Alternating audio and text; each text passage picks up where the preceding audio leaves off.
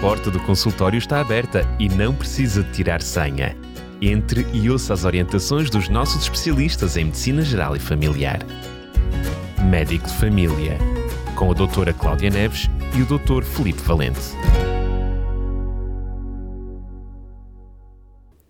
E hoje abrimos mais uma rubrica nova, mais um novo programa. Vamos abrir aqui em direto na Rádio RCS, nos estúdios da Rádio RCS, vamos abrir as portas do consultório do médico de família.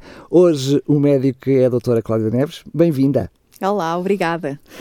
Cláudia, hoje é o primeiro programa, vamos um, dar um pouquinho também aqui a uh, indicação a quem nos ouve como vai funcionar, que tipo de programas, que tipo de assuntos uh, temos para trazer a todos aqueles que nos ouvem. É óbvio que aqui não estamos a fazer consultas, é apenas, enfim, uma forma de brincarmos com o assunto, mas a ideia é trabalhar a área na saúde, quer na prevenção, quer eventualmente dando dicas e conselhos na cura. Mas melhor do que eu, Cláudia, como é que vai ser estes programas? Olá a todos os ouvintes da Rádio Clube de Sintra. Obrigada pelo convite, é um prazer estar aqui uh, e, sobretudo, a falar de temas que não só são da minha área profissional, mas são realmente os temas que eu mais gosto, porque na área da saúde é muito importante uh, as pessoas, a população em geral, ter conhecimento acerca de saúde, acerca de doença. E uh, vamos começar por temas que penso que são pertinentes por causa da sua frequência na população ao longo dos meses vamos sugerindo, vamos falando temas diferentes, mas eu penso que é uma excelente ideia, Daniel, não sei se concordas, estamos abertos a sugestões dos nossos ouvintes claro para temas sobre saúde. É? Uh, estás neste momento, portanto, a trabalhar diretamente no ACES de, de Louros, em Odivelas, mas vais estar aqui na antena da RCS durante uh, alguns meses, precisamente, a atender a quem nos ouve e por isso se tiver dúvidas, se tiver uh, alguma questão que queira colocar, quer hoje a doutora Clara Neves, quer também o doutor Filipe Valente, outro médico de saúde familiar que vai estar connosco e também uh, nesta, neste programa, entre em, contacto, entre em contacto connosco para o e-mail programas.radiorcs.pt. Cláudia, Vamos começar o programa de hoje falando das doenças cardiovasculares. Eh, já deixaste aqui um lamiré de porque é que escolheste este tema para uh, o programa de hoje. Uhum. Exatamente. Uh, é um tema muito comum porque são a principal causa de doença e de morte, não só no nosso país, mas em todo o mundo. Uh, realmente faz parte do conjunto das doenças crónicas não transmissíveis. Digo isto porque há uns anos no mundo não sei se as pessoas têm essa noção, as doenças que mais matavam eram as doenças infectocontagiosas.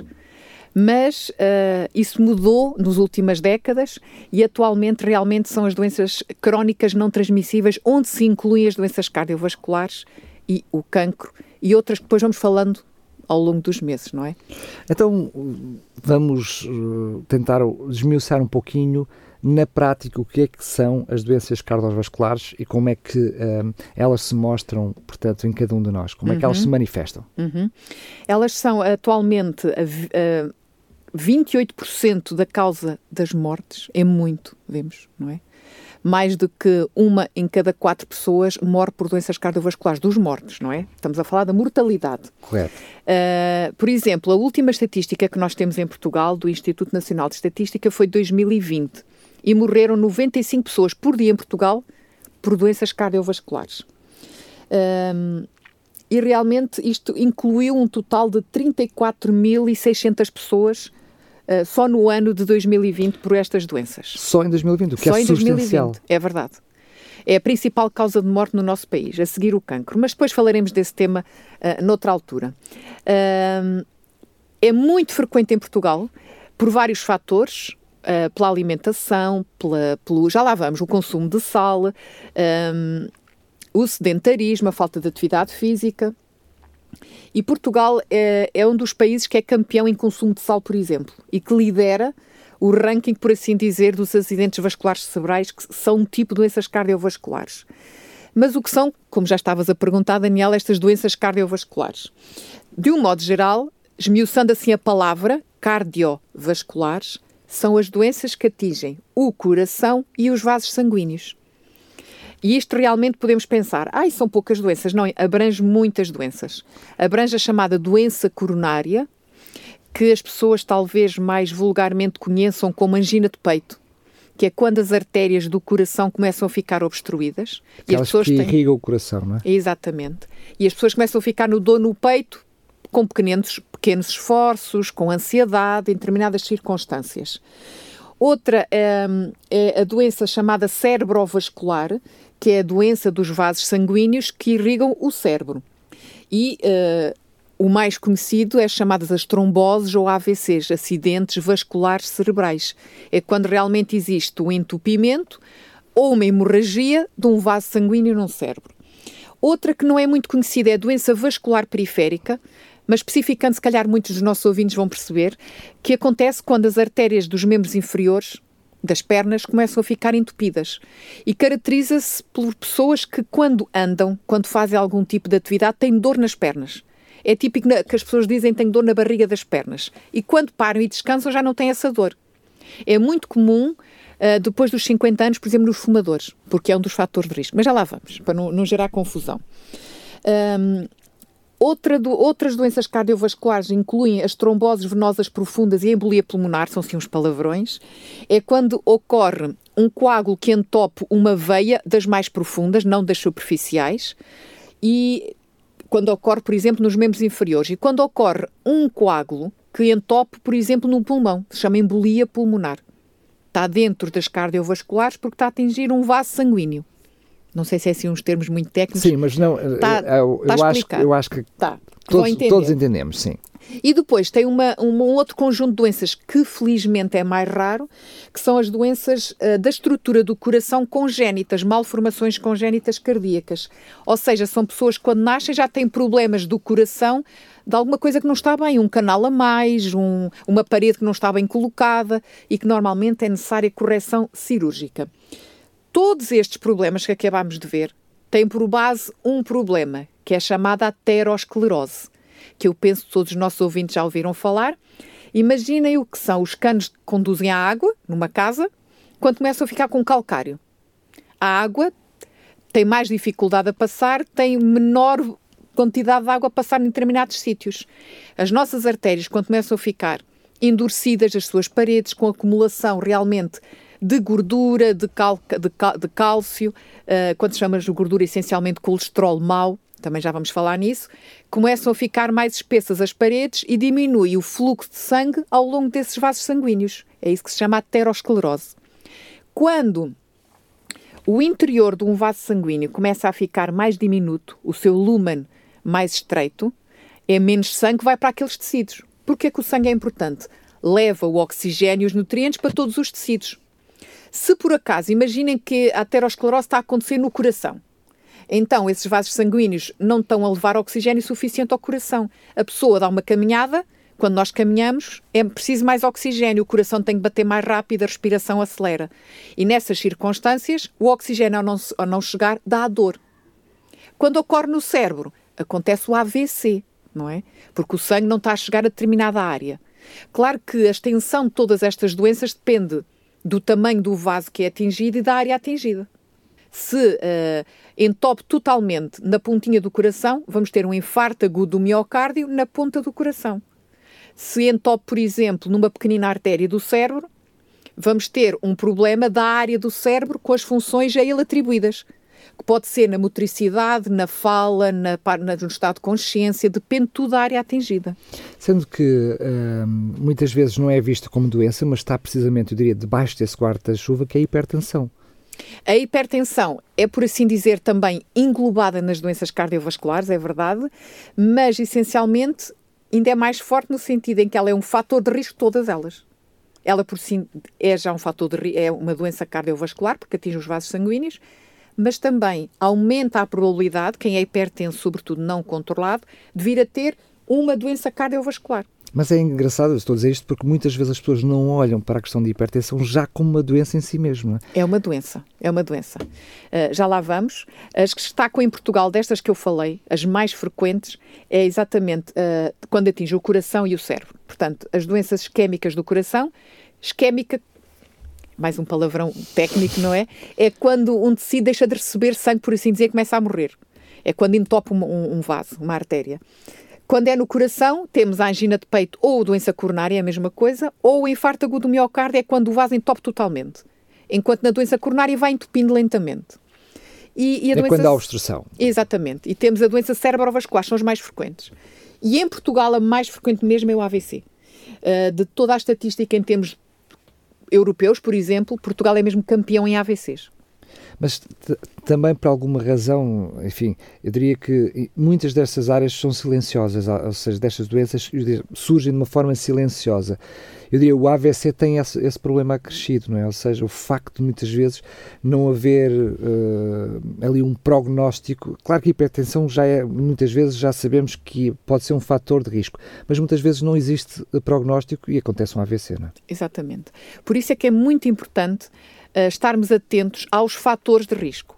Claro que estas doenças, já lá vou aos fatores de risco, só queria dizer que algumas destas doenças têm sintomas e queríamos alertar os ouvintes para realmente, estiverem a sentir algumas destas coisas que eu vou referir, é importante procurar ajuda de profissionais de saúde.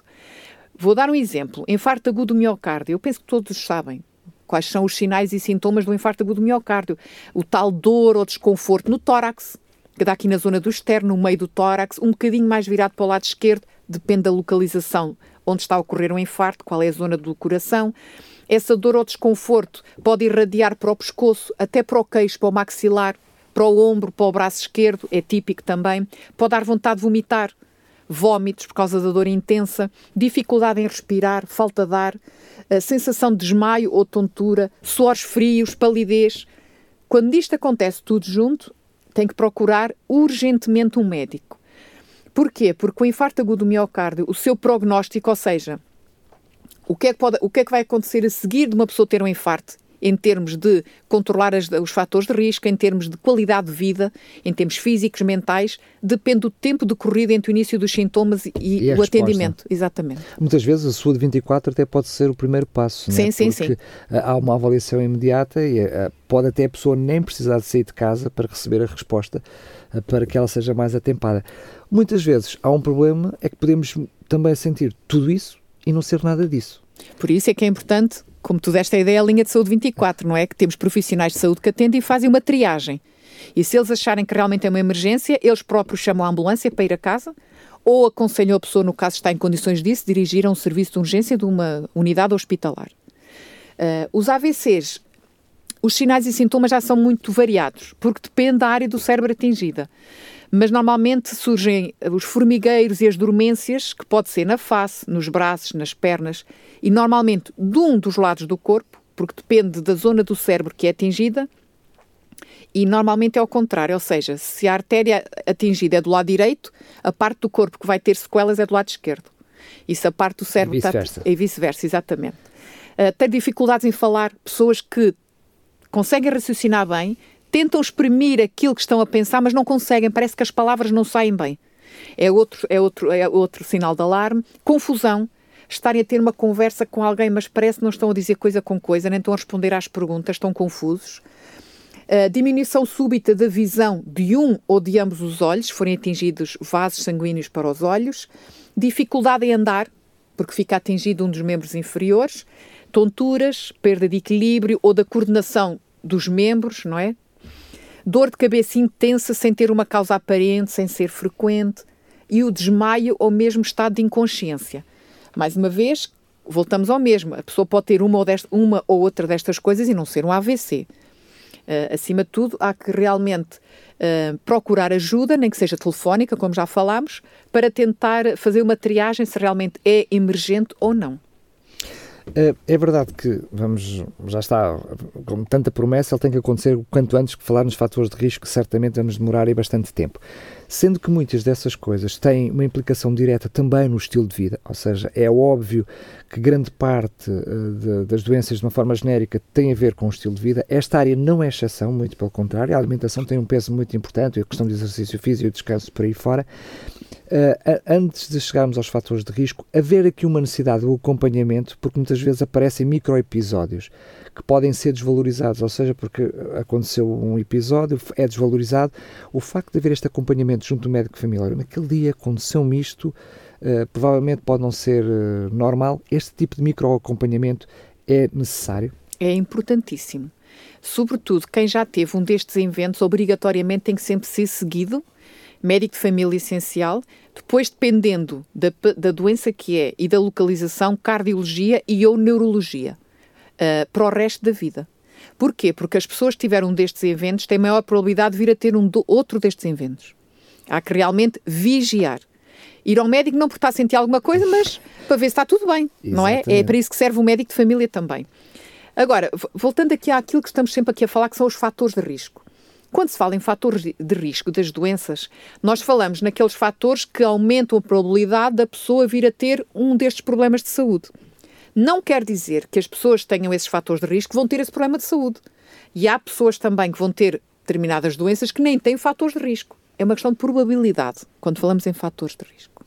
E nem quer dizer que eu faça tudo o que possa fazer para evitar ter esse, esse problema e que ele não venha a surgir na mesma. Exatamente, mas é menos provável. Claro, a Organização Nacional de Saúde diz exatamente que o maior fator de, preven de, de prevenção é exatamente trabalhar nos fatores de risco. Ou seja, aonde se pode trabalhar mais, onde se pode fazer mais, é nos fatores de risco. É aí que está, eu diria, o nosso uh, papel principal, é aí.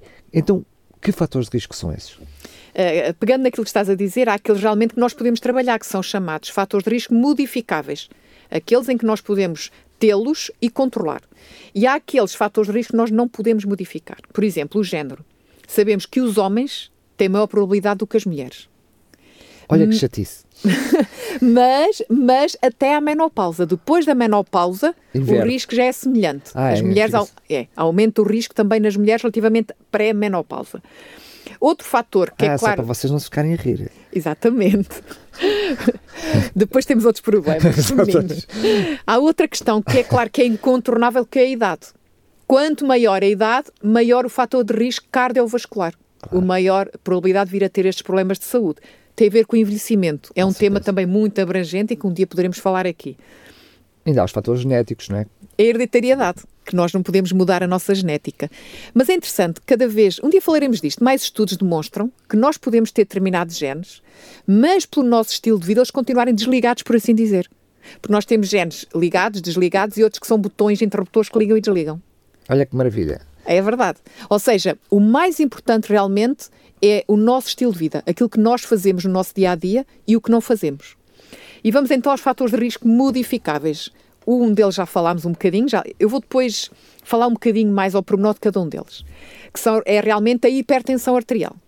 É um dos fatores de risco. Vou agora enumerá-los. A elevação do colesterol, como já vimos, tem a ver com a aterosclerose, a tal acumulação de gordura na parede das artérias, o tabagismo, que é o principal fator de risco, o álcool, o álcool bebidas alcoólicas, a inatividade física, também chamada sedentarismo, também infelizmente somos campeões na Europa, o nosso país, Portugal, a obesidade, a diabetes e o stress. E vejam que na base de todos estes fatores está realmente o nosso estilo de vida. Então, se nós fizermos um cocktail com isso tudo, que é o que a maior parte das vezes acontece, temos um problemão. Ah, é que é assim, estes fatores de risco não é só somam, multiplicam. Claro. Quanto maior o número de fatores de risco, maior é a probabilidade, probabilidade de virmos a ter um evento cardiovascular. Isso explica porque é que acontece com tanta frequência. Não? É? Exatamente. Uh, um aspecto interessante é que realmente um, existem estatísticas de um estudo desenvolvido do nosso Instituto Nacional de Saúde, Dr. Ricardo Jorge. E são estatísticas assustadoras. Eu, quando li, achei isso.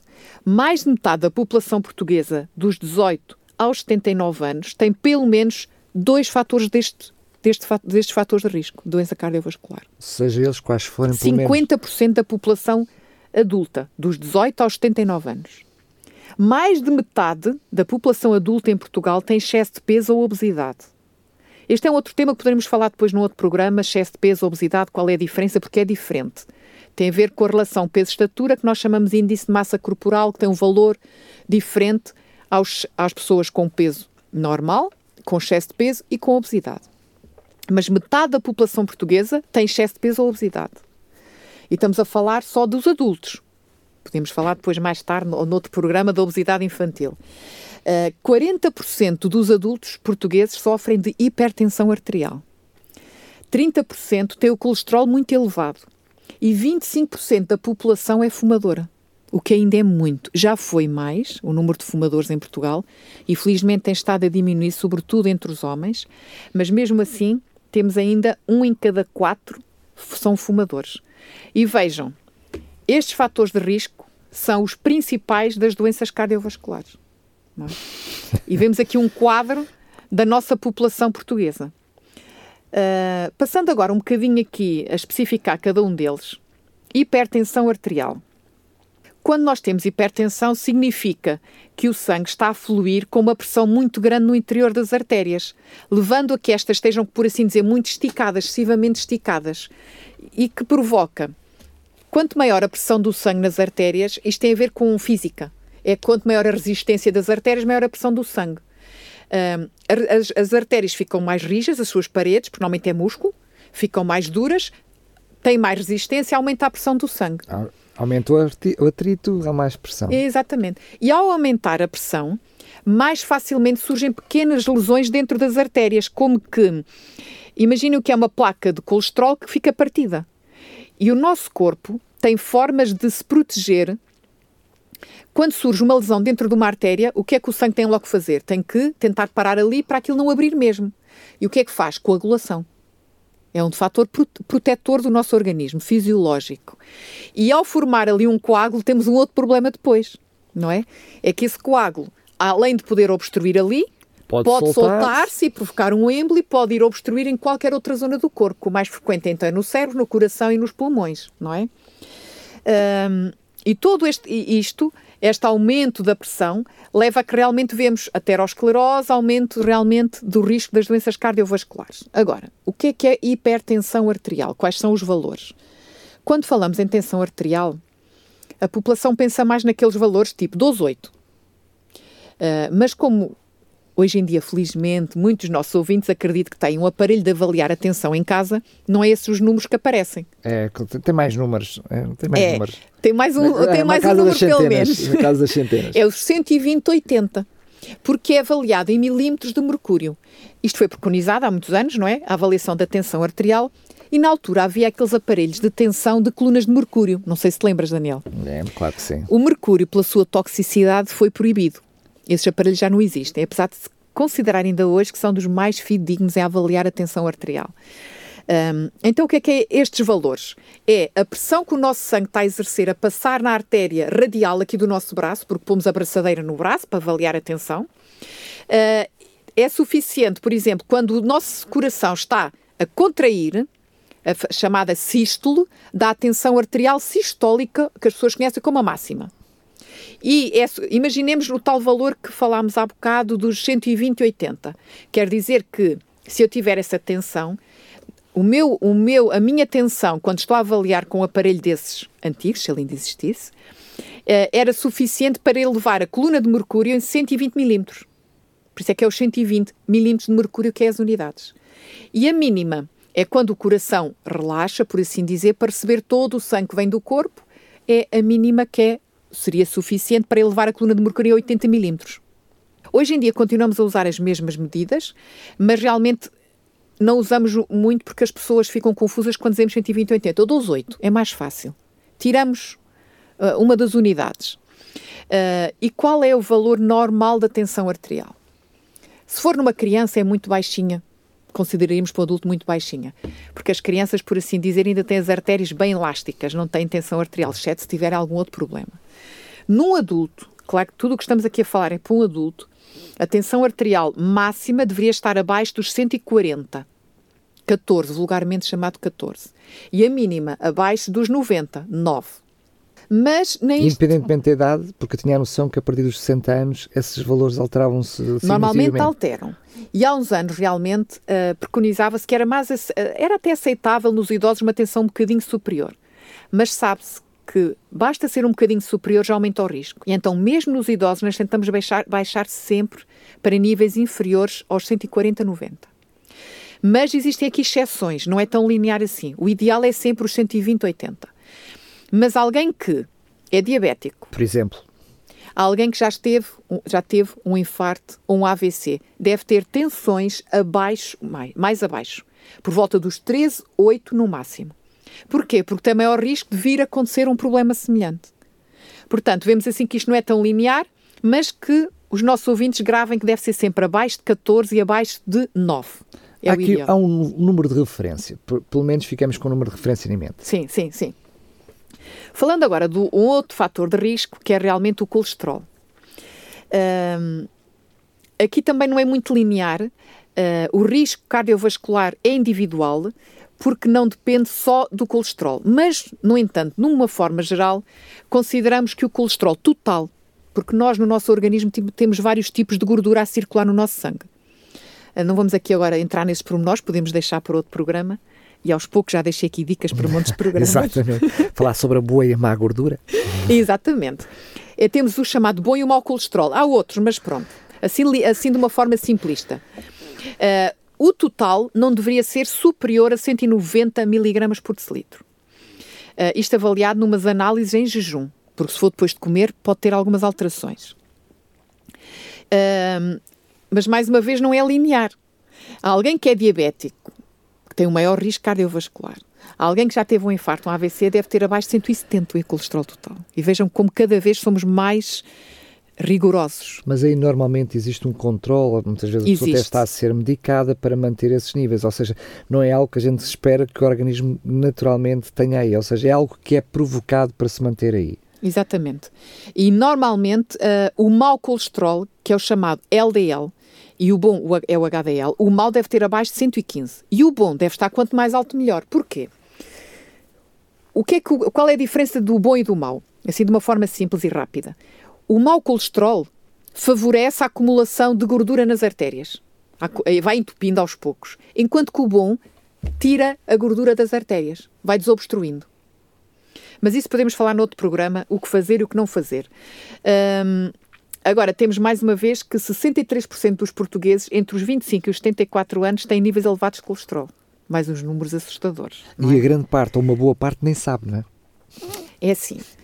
É como a tensão arterial ou a hipertensão arterial. Infelizmente, são doenças que nós não sentimos nada na grande maioria dos casos.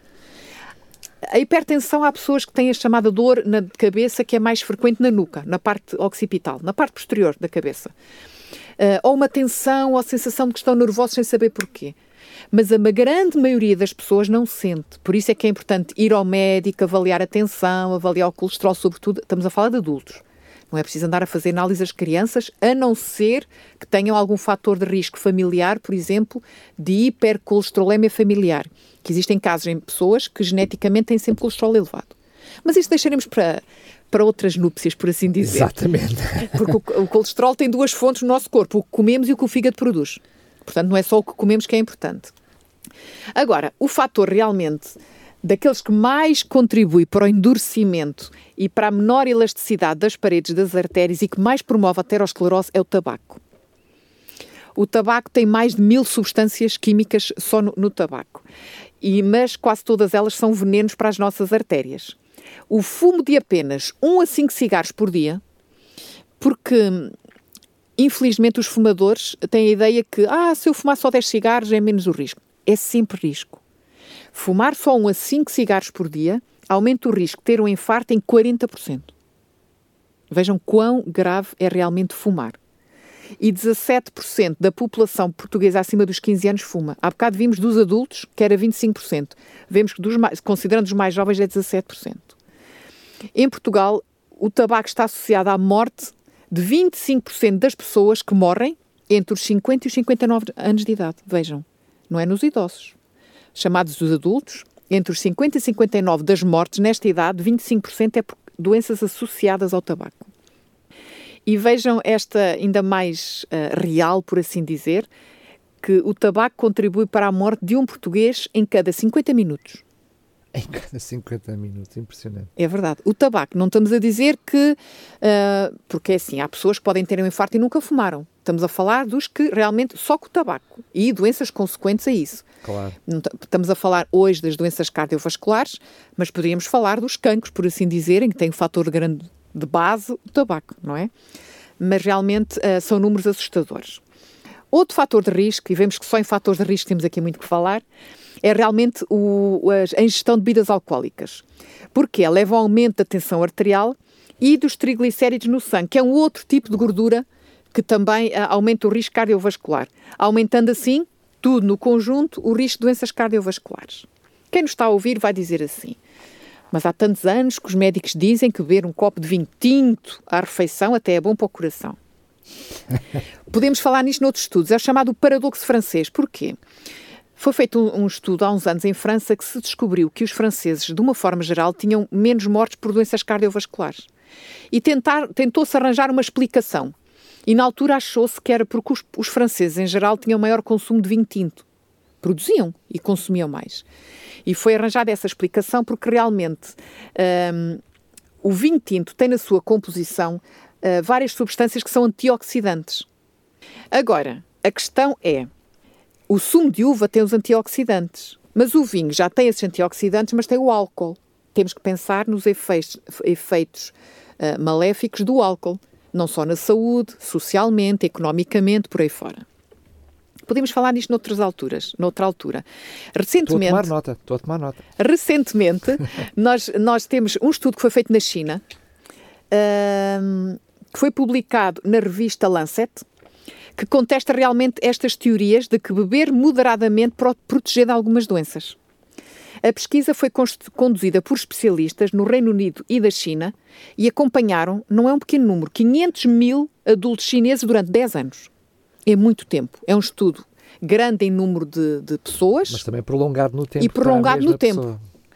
E chegaram à conclusão que a ingestão moderada de álcool pode aumentar a tensão arterial e o risco de acidente vascular cerebral, da AVC.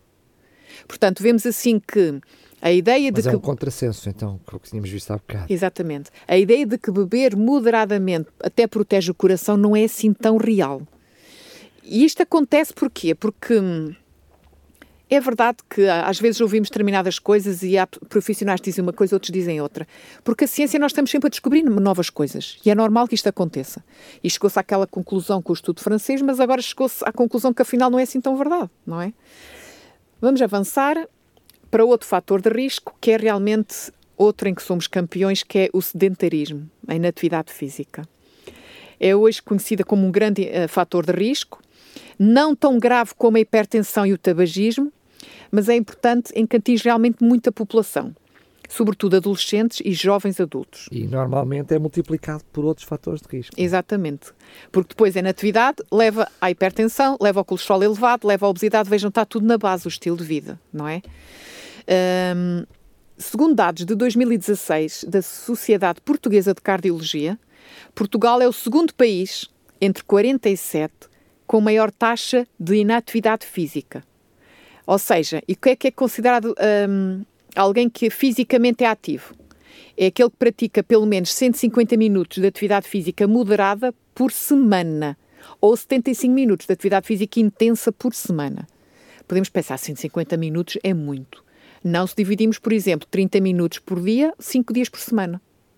Atividade física moderada, marcha rápida, por exemplo. Uh, 2,5 km em 30 minutos já é considerado uma atividade física moderada. Não é assim tão difícil, não é? Um, mas quem realmente não tem pelo menos este mínimo de atividade diz que realmente mais de 40% da população não o faz. E esses 30 minutos por dia até podem ser divididos, não podem, podem nem ser todos de seguida, não é? É verdade. Há uns anos era dito que não devia ser partido. Hoje em dia, e aliás, isto, se consultarem sites da Organização Mundial de Saúde, tem muito. A Organização Mundial de Saúde tem debatido muito nos, outros, nos últimos anos nesta tecla realmente da atividade física, a importância de, de combater o sedentarismo e a obesidade e pegando na, no, na, atividade física. Eles falam muito nisso. Quais os critérios para ser considerado sedentário, moderadamente ativo, muito ativo fisicamente um, e realmente também falam nisso. Os 30 minutos podem ser 10 minutos de manhã, 10 ao meio-dia, 10 à noite, ou então 15 minutos de manhã, 15 à noite. Não fazer atividade física logo antes de dormir, porque interfere depois com o sono, mas isso depois é outra questão. Outro fator de risco que está por base também estes é a obesidade, porque o excesso de peso vai aumentar o esforço do coração, aumenta a tensão arterial, aumenta os níveis de colesterol e o risco de diabetes. Aliás, pessoas que aumentam nos últimos anos, que vão aumentando gradualmente de peso, nota-se logo na tensão arterial, nas análises do colesterol e muitos tornam-se diabéticos porque realmente o grande fator de risco de diabetes em Portugal é a obesidade. Continuando, vamos falar agora da diabetes, é um fator de risco. Agora, só o facto de ser diabético é um fator de risco enorme e temos que ter realmente tensões mais baixas e colesterol mais baixos do que na população que não seja diabética. Deixa-me, porque já estás a entrar em algumas. Estou a falar nos fatores de risco. Nos fatores de risco. Sim, sim. Ajuda-me, só mesmo em termos de dúvida, porque hum, já se começa a ouvir falar, mas não é muito, uh, portanto, não é muito falado e tu acabaste por não falar. A questão dos triglicéridos elevados, uh, porque é que também olham para isso como sendo um fator de risco? Porque também uh, é gordura em excesso acumulada nas artérias com maior risco de entupimento dos vasos sanguíneos. Ou seja, mas é uma gordura que não, que, que não é considerada porque há uma diferença entre os triglicéridos e o colesterol. Nas suas fontes, nas suas origens. Oh, muito bem. Uh, o colesterol é produzido no nosso fígado e também é, é, pela nossa alimentação. E, e depois tem tudo a ver com o funcionamento do nosso organismo. Há pessoas que até podem consumir muita alimentação com muito colesterol, mas o intestino não absorve e é eliminado. Há pessoas que realmente tudo que comem absorve no intestino e é acumulado. Os triglicéridos têm muito a ver com a nossa alimentação e o valor normal é de 150 miligramas por decilitro. Acima de 150 já é elevado. Fatores que aumentam os triglicéridos, a nossa gordura na alimentação e o álcool. Uh, ainda bem que falaste nisso, porque realmente é outro fator que eu não tinha falado e que está também relacionado com o álcool. Uh, existem pessoas com, com triglicéridos altíssimos de centenas, quando o normal é até 150. É impressionante. É. Sim, porque, é porque, há uns anos atrás era, era quase desvalorizado, era, ali um, era quase com um fator que não era tão tido em conta, agora já vamos começando a ouvir com mais frequência. Está tudo relacionado com a chamada, medicamente nós chamamos a síndrome metabólica. O que é que se quer dizer? São pessoas que normalmente têm vários fatores que contribuem para o aumento de tudo isto. Uh, não se fala ainda muito, mas já se fala alguma coisa, por exemplo, o ácido úrico é um outro fator que está incluído nesta, nesta, nesta síndrome metabólica e que, quando elevado, tem outros problemas. Uh, pode ser consequência também de outros problemas de saúde, mas normalmente está muito relacionado com o alcoolismo e com a alimentação também. Por isso se torna tão importante os tais chamados check-ups, é? onde nós possamos fazer de uma forma mais regular. Um, Por isso sei... é que estamos a falar de médico, neste programa Médico de Família, não é? Estes check-ups são muito necessários exatamente porque são muitos os fatores que têm que ser avaliados, não é? e não dá para marcar uma revisão só de 5 a 5 anos, temos que ir à revisão mais vezes. Uh, só para terminar aqui os, os fatores de risco, uh, a diabetes. A diabetes é caracterizada pelo excesso de glicose. Glicose é o que as pessoas dizem vulgarmente o açúcar. É um tipo de açúcar, mas pronto, no nosso sangue circula nesta forma esta molécula chamada glicose. Uh, no sangue e, consequentemente, uh, ela é eliminada pela urina. Aliás, a, a, o nome diabetes mellitus, o nome original vem daí, porque a urina era doce, foi assim que foi descoberto. Aliás, antigamente era assim que se fazia o teste, o teste para saber se era diabético ou não, era mesmo assim, era provando a urina. Exatamente. É verdade que ela faz muito tempo lá, lá atrás no tempo. Há, muito, há vários tipos de diabetes. Antigamente falava-se muito linearmente diabetes tipo 1, diabetes tipo 2 e diabetes das grávidas, diabetes estacional. Hoje em dia existem é, mais tipos de diabetes. Né? Exatamente. Existem outros tipos de diabetes, até autoimunes, em que o próprio pâncreas destrói-se, é destruído pelas suas próprias, pelo seu próprio organismo e deixa de produzir insulina. O que é que a insulina tem a ver com isto? Quando nós comemos, aquilo que nós comemos vai ser, pelo processo de digestão, partido em, em porções menores, por assim dizer, que o nosso corpo pode utilizar. Nós comemos, por exemplo, um pedaço de pão, de forma simples. Claro que as nossas células não vão usar o pão. Aquilo vai ser logo começar a ser fragmentado na nossa boca por ação da saliva, não é? E pela ação dos dentes. Tudo partido, cada vez em, em porções menores. Depois passa o esófago, estômago, intestino. O que não presta é eliminado pelas fezes, o que presta é absorvido nas moléculas pequenininhas, pequeninas, que são os nutrientes, que são as gorduras, os chamados lípidos, hidratos de carbono, proteínas, vitaminas, minerais, e que passa tudo para dentro do sangue. E realmente tudo o que é uh, energia é transformado na forma de glicose. O pão tem glicose, porque os hidratos de carbono são maiores do pão, mas depois de partidinhos dá glicose. E as células precisam de glicose. Glicose é a energia que as células precisam para sobreviver diariamente, constantemente, a cada momento. Uh, mas a glicose, para entrar nas células, precisa de uma ajuda é a tal insulina, que é uma substância produzida no nosso pâncreas. É um órgãozinho assim também como se fosse, imaginem, uma folha de eucalipto que está atrás do nosso estômago, produz várias substâncias, uma delas é a insulina. A insulina ajuda realmente essa glicose a entrar nas células. Temos dois tipos básicos de diabetes. Tipo 1, que é quando a pessoa não tem insulina, a glicose não entra nas células, aumenta os níveis no sangue, muito alta. Ou a diabetes tipo 2, que é a resistência à insulina. As pessoas têm insulina, mas as células não reconhecem a insulina. Faz de conta que passou ali, mas não passou. Então a glicose não entra nas células porque são resistentes à insulina. É o que acontece na diabetes tipo 2, muito associada, acima de tudo, ao excesso de peso, à obesidade. E o que é que isto é importante para as doenças cardiovasculares? Excesso de glicose nos vasos sanguíneos provoca maiores lesões dos vasos sanguíneos. Vimos maiores lesões, maior risco de entupir por coágulos ou por trombos. E claro que um fator que eu penso que é dos mais difíceis na nossa sociedade de controlar hoje em dia é o stress. Uh, é inevitável, diz que só os mortos não têm stress, não é? Uh, é? Hoje em dia a nossa vida é, é vive neste, no ram-ram, no cor-cor. Uh, é difícil definir o que é que é o stress para uma pessoa e para outra, mas sempre que surgem circunstâncias novas na nossa vida, nós temos que nos adaptar. Isso gera stress. Até podem ser coisas boas, casar, ter um filho, gera stress porque é algo, é uma circunstância a que temos que nos adaptar. E infelizmente na nossa vida, na nossa sociedade atual, temos cada vez coisas novas a aparecer. Uh, a pandemia foi um exemplo que nos adaptou todos nós, obrigou-nos a todo mundo a adaptar-nos a novas circunstâncias. É um fator de stress, por assim dizer, não é?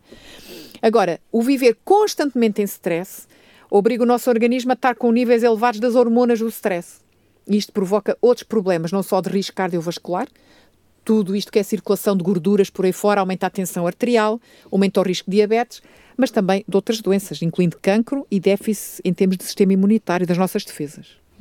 Eh, ajuda-me só, porque é um fator eh, que tem alguma preponderância, mas lá está também não é, não é muito clarificado, porque o que é que significa stress? Porque há muitas pessoas que dizem eu só funciono perante stress, quando estou em, em stress é que eu funciono bem.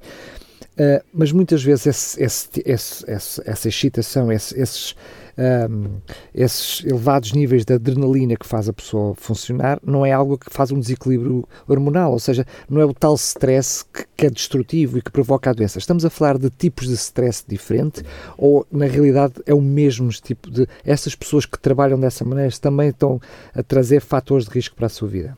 É assim, depende como o seu organismo e mentalmente reagem a isso. Porque é assim, stress tem o fator positivo que é aquilo que nos move.